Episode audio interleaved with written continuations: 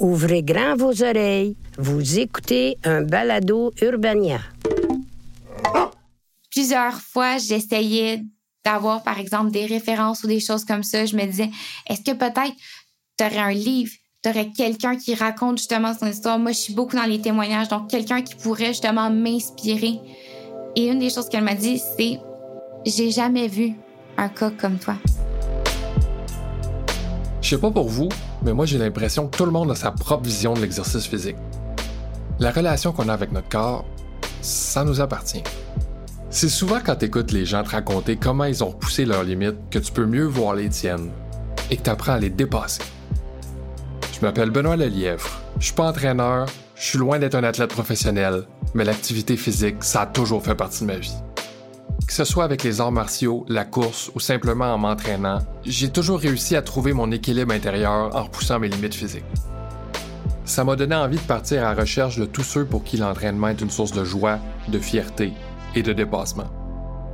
C'est à travers leurs voix et leurs histoires qu'on va voir que l'activité physique, c'est pas juste une façon de se torturer, c'est aussi une manière de maîtriser son destin. Vous écoutez Un exploit en soi, un balado d'Urbania produit en collaboration avec Econo Fitness. Aujourd'hui, je rencontre Marianne Raymond. Marianne, bonjour. Bonjour. Comment ça va? Bien, toi? Super bien. Merci d'être avec nous aujourd'hui. Marianne est née dans une famille de sportifs. Quand on a un héritage comme ça, ça vient avec un amour d'exercice. Mais ça vient aussi avec un grand sens de la compétition. C'est un peu à cause de cet héritage-là qu'on l'a recrutée pour jouer au volleyball collégial.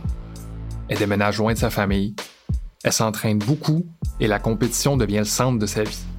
Elle doit aussi surveiller son alimentation parce qu'elle est régulièrement pesée. Elle le réalise peut-être pas encore, mais il y a un trouble alimentaire qui la guette.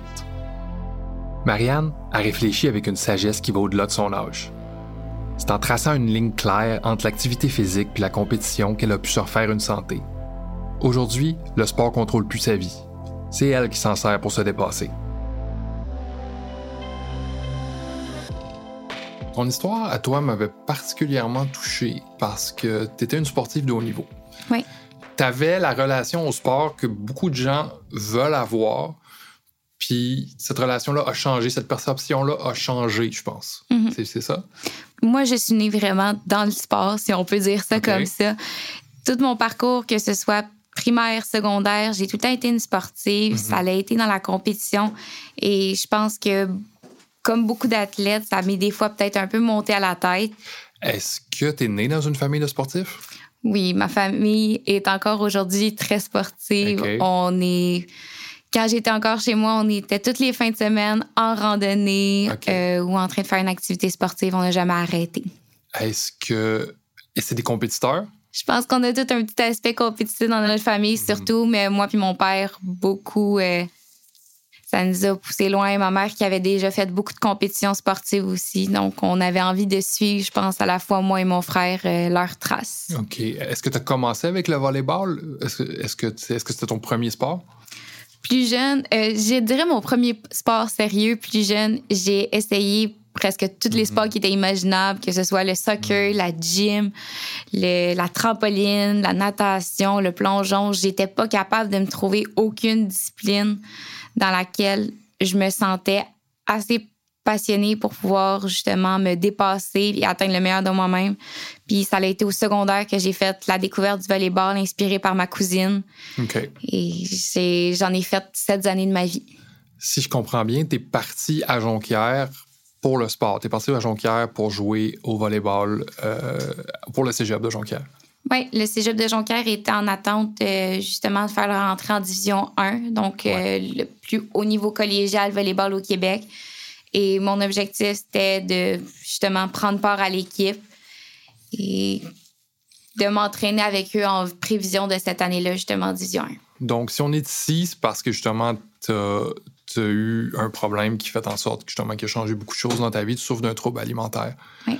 Euh, Est-ce que tu te rappelles de quand ça a commencé? Je pense qu'un trouble alimentaire, on ne pourra jamais mettre une date exacte autre que, disons, un diagnostic officiel qu'on aurait reçu d'un euh, d'un psychologue ou d'un thérapeute. Euh, je pense que ça l'a remonté à quand je suis partie vivre un an au Saguenay. Et quand je suis partie, ça a vraiment été une phase de ma vie où j'ai comme pris en contrôle mon alimentation à 100 Mm-hmm. Et je pense que c'est à partir de là que c'est devenu un peu, disons, malsain. On est dans un niveau de sport compétitif. On venait à un moment où est-ce que c'était les prises de poids, là, de vérifier est-ce qu'on avait gagné en masse musculaire, puis Oh, des wow. choses comme ça. Ça pouvait venir jouer rapidement dans la tête et c'était devenu un peu une forme euh, d'orthorexie, si on peut dire ça comme ça, où là, tout, tout ce que je mangeais, tout ce que je faisais était pensé pour justement la performance sportive, mais ça en était venu à un point euh, quasiment maladif. Je me souviens encore de la balance électrique où il fallait mettre nos mains et sur le coup, ça, ça semblait bien beau, euh, bien intéressant. Quand on regardait ça, après ça, on était comme, hey, wow, je peux savoir quelle quantité de masse musculaire, quelle quantité de gras j'ai dans notre corps. Mais on se rendait pas compte à quel point ça allait nous jouer dans la tête et ça devenait horrible de justement penser à je vais me restreindre de manger sous le principe qu'on a une pesée qui s'en vient. Mhm. Mais là, c'est toujours la question de l'œuf ou la poule. C'est Est-ce que c'est le trouble alimentaire a été aggravé par le sport ou est-ce que le sport a causé le trouble alimentaire? Là, j'ai l'impression que le sport, la compétition, justement l'atmosphère vraiment de performance euh, a causé ça. Est-ce que j'ai est-ce que j'ai raison? Est-ce que j'ai tort? Je pense que c'est surtout le problème que euh, j'ai déjà eu d'autres difficultés, que ce soit au niveau mental, justement lié un peu avec cette, tout cet esprit-là malsain de compétition. Mhm. Et pour moi, le sport était une manière euh, de sortir mon anxiété. Mhm. Donc, plus je m'entraînais, j'étais pas capable de sortir mes émotions d'une autre manière. Donc, je m'entraînais dans le sport et je me poussais à des limites, des fois qui étaient hors normes, Mhm. Sans pour autant compenser avec la nourriture. Donc, c'était pas pour moi une restriction alimentaire, plus que je ne ressentais pas ma faim parce que mes émotions étaient tellement déconnectées de moi Je que j'avais pas la notion justement d'être euh, d'avoir faim. Donc même si je pouvais faire des entraînements de trois heures ou des choses comme ça je pouvais manger la même quantité qu'une personne qui aurait été sédentaire toute une journée parce que j'en ressentais pas le besoin Tu sais, là, je te vois, tu es encore tout petite. Est-ce que ça avait euh, entraîné une perte de poids importante?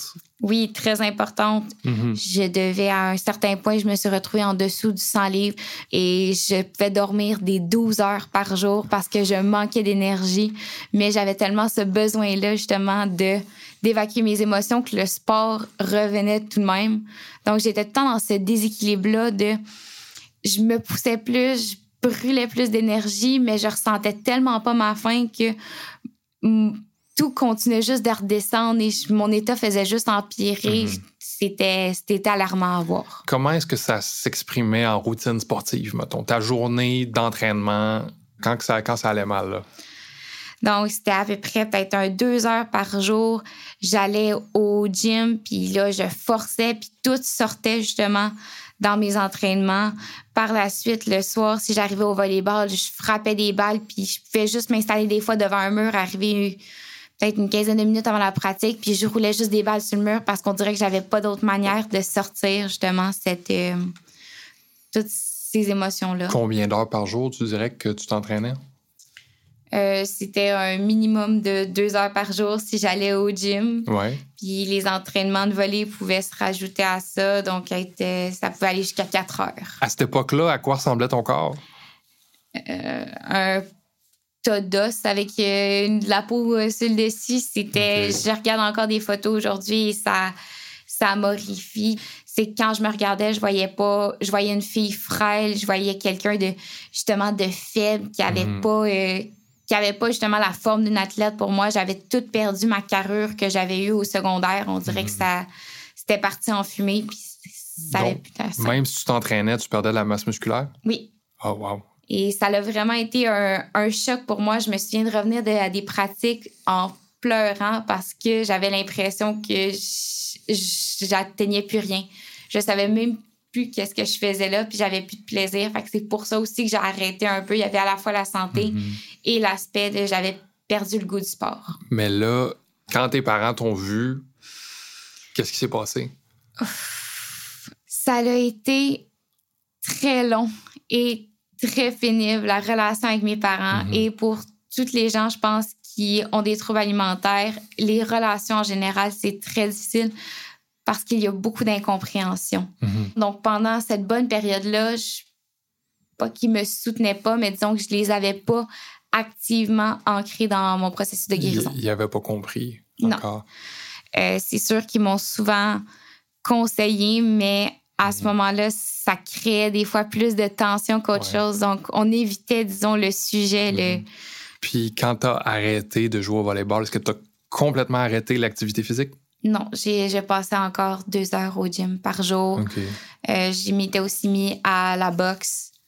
Donc, euh, disons que j'avais un rythme de vie assez actif et souvent, je dis hyperactif. Donc, ça c'est. Donc, t'en sentais encore le besoin, dans le fond. C'était ce besoin-là que tu avais de te dépenser. Ah, plus que, plus que jamais. J'avais, j'avais beaucoup, surtout, je pense, comme je disais, mes émotions, j'avais besoin de les sortir quelque part et c'était dans le sport, c'était ma seule manière que j'avais de, de justement évacuer ce trop-plein-là. Euh, donc là, si on recule en mars 2020, euh, les- la pandémie arrive, euh, les gyms ferment. Qu'est-ce qui se passe? Je dirais, Marianne est devenue une boule de nerfs. OK. Marianne a. euh, moi, il a suffi que j'entende les gyms vont fermer pour que mon cœur fasse un saut. Euh, je me souviens jusqu'à la dernière journée possible. J'étais au gym. Je me souviens que le 13 mars 2020, Mhm. j'étais à mon gym. Je me suis retrouvée chez moi et complètement perdue. Tout ce qu'on avait chez nous, c'était on n'avait pas de machine ni rien, sauf un tapis roulant. Euh, donc, c'est là que tu t'es décidé de faire de la course. Mhm.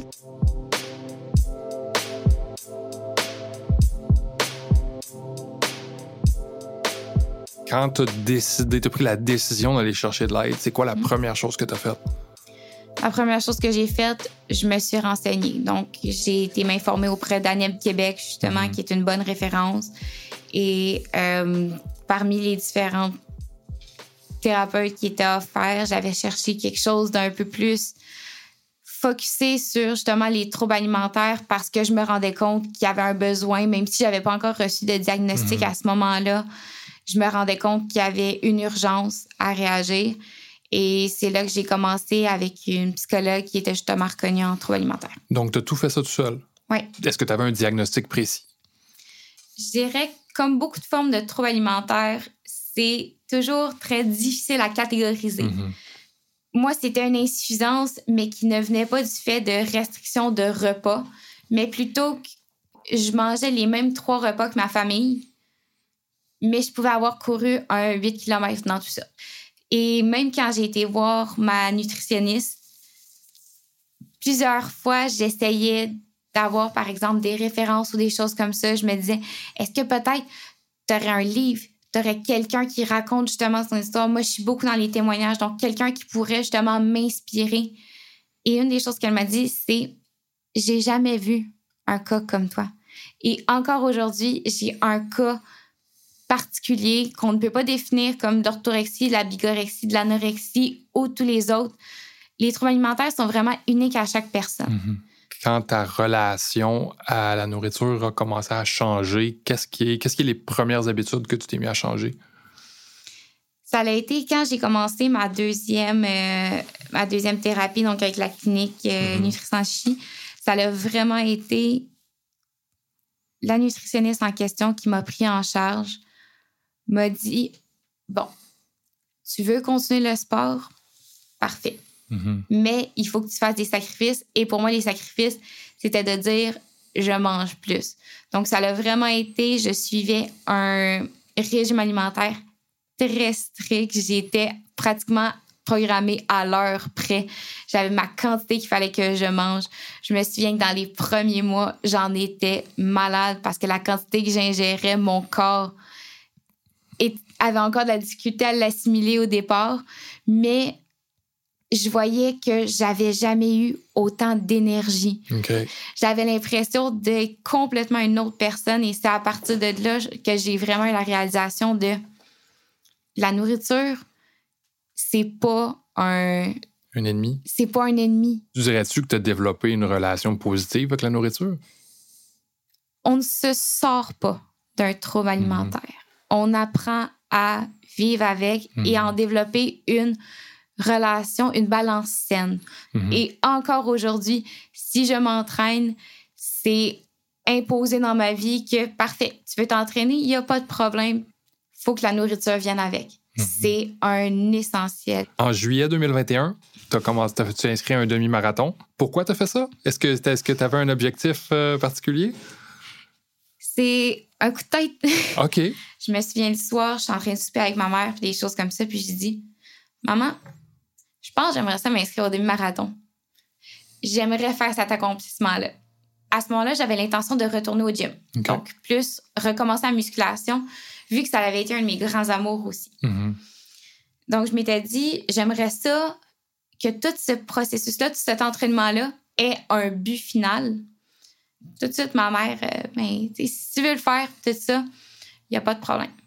Mes parents m'ont suivi dans le sport toute ma vie. C'était des mes fans numéro un. Ils pouvaient partir à 5 heures du matin pour me rejoindre au Saguenay pour ma première game de 10 heures et être les seuls parents dans les estrades. Wow. Et pour ça, je leur en devrais beaucoup toute ma vie. Mais tout ça, ce qu'elle m'a dit, c'est parfait, nous autres, on veut être là. OK. Comment s'est passée ta course? À 5 heures du matin, au lever du soleil, je me suis réveillée pour prendre un déjeuner complet parce que pour moi, c'était invraisemblable que je faisais une course sans être alimentée suffisamment. Mhm. J'avais pas d'objectif de temps. J'avais estimé en fonction de ma course, j'ai j'ai quand même un rythme assez rapide en course normale pour, par exemple, mes 10 km, des choses comme ça. Donc, j'avais estimé 1h40 à 1h45. Quand je disais ça aux gens là-bas et que je leur disais que c'était mon premier marathon, le monde me disait tout Mais t'es malade. ça n'a aucun bon sens. Tu feras jamais ça. Mhm. Puis- donc, je partais vraiment avec aucune attente. Moi, je me, c'était plus un barème pour euh, les vagues, dans le fond, à organiser. Puis, je m'étais dit, je m'essaye. C'était le groupe le plus rapide. Je me suis dit, écoute, qu'est-ce que j'ai à perdre à me placer là? Moi, c'est à peu près l'estimé de temps que j'avais. Quand je pars dans la course, je regardais pas mon temps. Ma montre était partie, mais je courais à mon rythme. Je me sentais bien, je me sentais heureuse. Arrivé au dernier kilomètre, j'ai encore une vidéo pour preuve. Mes parents étaient sur le côté de la course et Wow. sont venus m'encourager. Et quand je les ai traversés, j'avais les bras dans les airs. Je courais, je criais, j'encourageais les gens au- autour de moi. Et sur la vidéo, on entend clairement ma mère dire Ben voyons, elle n'est pas à l'article de la mort. elle comprenait pas qu'est-ce qui se passait.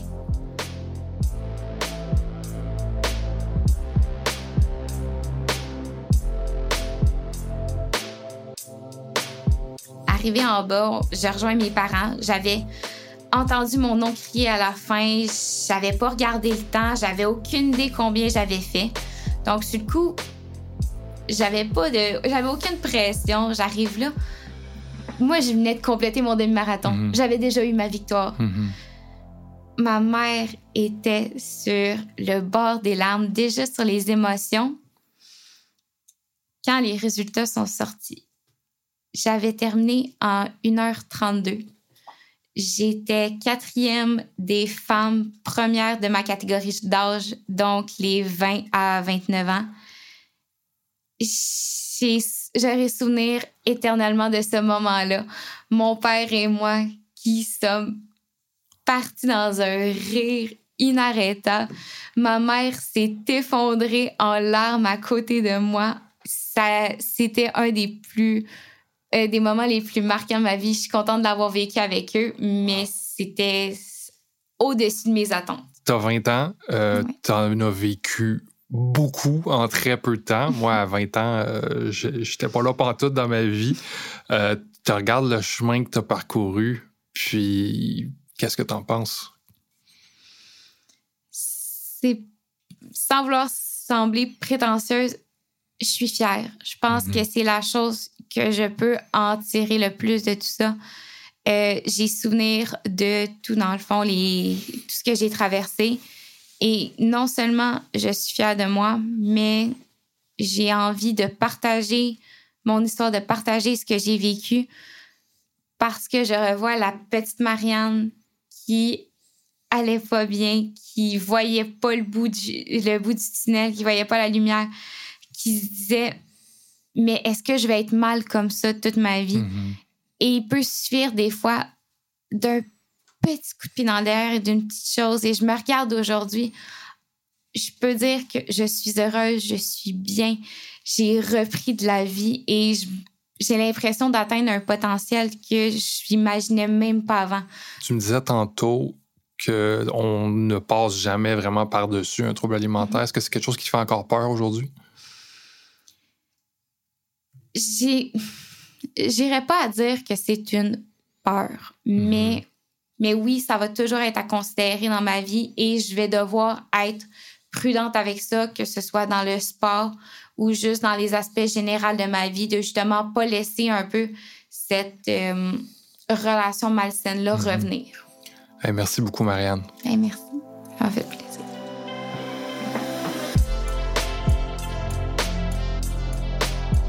Marianne, elle nous prouve que ça peut être très bénéfique des fois de brasser les cartes. Son rapport à l'entraînement était devenu toxique, mais c'est en changeant de discipline qu'elle a réussi à retrouver l'équilibre avec l'activité physique. Son trouble alimentaire disparaîtra peut-être jamais, mais comme dans un demi-marathon, elle y va un kilomètre à la fois. Je m'appelle Benoît Lelièvre. Vous venez d'écouter Un exploit en soi, un balado d'Urbania produit en collaboration avec EconoFitness. À la réalisation et au montage, Sacha Campo.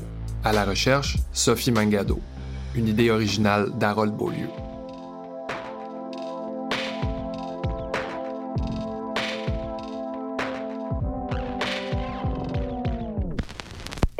C'était un podcast Urbania.